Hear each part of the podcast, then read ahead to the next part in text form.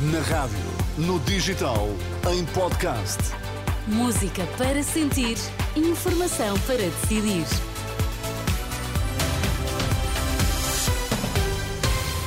Vamos saber quais as notícias que estão a marcar a atualidade. Começamos pelos títulos em destaque. António Costa não está a fazer chantagem sobre Montenegro para a candidatura ao TGV, diz o vice-presidente da Infraestruturas de Portugal. A CMVM não vê irregularidades na compra de ações dos CTT pela Par Pública. É preciso lançar já o concurso ou não conta para a candidatura aos fundos europeus? Quem o diz é o vice-presidente da Infraestruturas de Portugal sobre o debate da candidatura do projeto do TGV aos fundos europeus ainda este mês de janeiro. Carlos Fernandes diz que foi apenas isso que faltou na candidatura de 2022, que chumbou pelos motivos explicados à Renascença. Portugal apresentou a sua candidatura, ela foi muitíssimo bem classificada em todos os critérios, exceto maturidade. Na maturidade tínhamos dois problemas. Um, ainda não tínhamos a declaração de impacto ambiental, que já temos, e dois, porque não tínhamos nenhum concurso lançado. Nesta, nesta candidatura que, que esperamos entregar, que é ao final de janeiro, temos o problema das declarações de impacto ambiental resolvidos, portanto já temos dia para os dois projetos, e temos o dinheiro eh, alocado às duas PPPs, sendo que uma delas esperamos lançá-la em janeiro para ter também esse nível de maturidade cumprido. Se o lançarmos depois, já não conta para a avaliação responsável da Infraestruturas de Portugal, ouvido pelo jornalista João Pedro Quezado, diz que o lançamento do concurso e a obtenção dos fundos é o que dá mais flexibilidade a qualquer que seja o futuro governo. António Costa tem pressionado o PSD a dar o aval para lançar o concurso do primeiro troço da linha de alta velocidade Porto-Lisboa.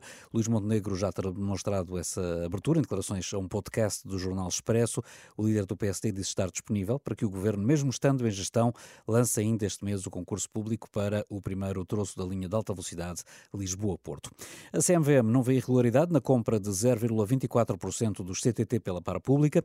Segundo o jornal Eco, o supervisor do mercado de capitais entende que a constituição de posições encotadas é legítima e que, por ser inferior a 5% a Parapública, não estava sequer obrigada a revelar que detinha ações dos CTT. A CMVM recorda que só as posições acima de 5% é que têm de ser comunicadas ao mercado e ao regulador.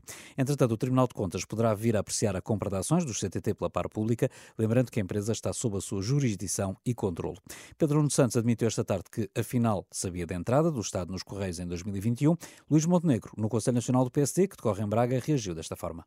O Ministro das Infraestruturas, à época, hoje Secretário-Geral do Partido Socialista, autorizou ou não autorizou? Vai-se lembrar nos próximos dias que autorizou?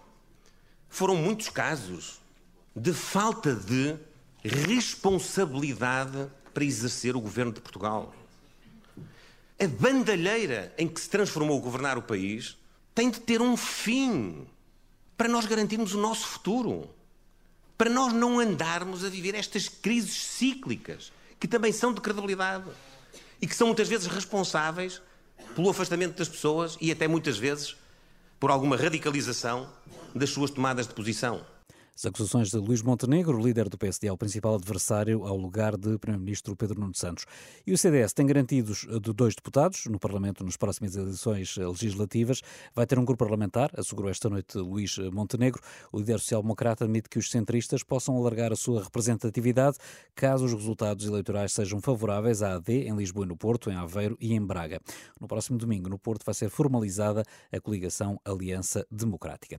A pressão que não alivia muito nas urgências levou levou já os hospitais a cancelarem cirurgias programadas. Foi o que aconteceu na Unidade Local de Saúde de Viseu, Dão Lafões, que hoje ativou o plano de contingência sazonal. Na prática, para além de adiar a atividade cirúrgica não urgente, prevê a obrigação de uso de máscara por parte dos profissionais de saúde e também das visitas. Entretanto, para os hospitais das Forças Armadas foram eh, transferidos 25 doentes dos hospitais do Serviço Nacional de Saúde. No do Porto estão atualmente 19 doentes, em Lisboa estão 6, segundo avança o Estado-Maior das Forças Armadas. Nas urgências hospitalares da região Lisboa, o tempo de espera continua elevado. No Hospital de Lourdes, o tempo de espera era há pouco de 9 horas para os doentes urgentes e de 8 para os muito urgentes. No Amadora Sintra, os doentes triados com pulseira amarela tinham de esperar quase 6 horas e meia para serem vistos por um médico. No Hospital de Santa Maria, o tempo de espera para as situações graves é nesta altura de quase 8 horas.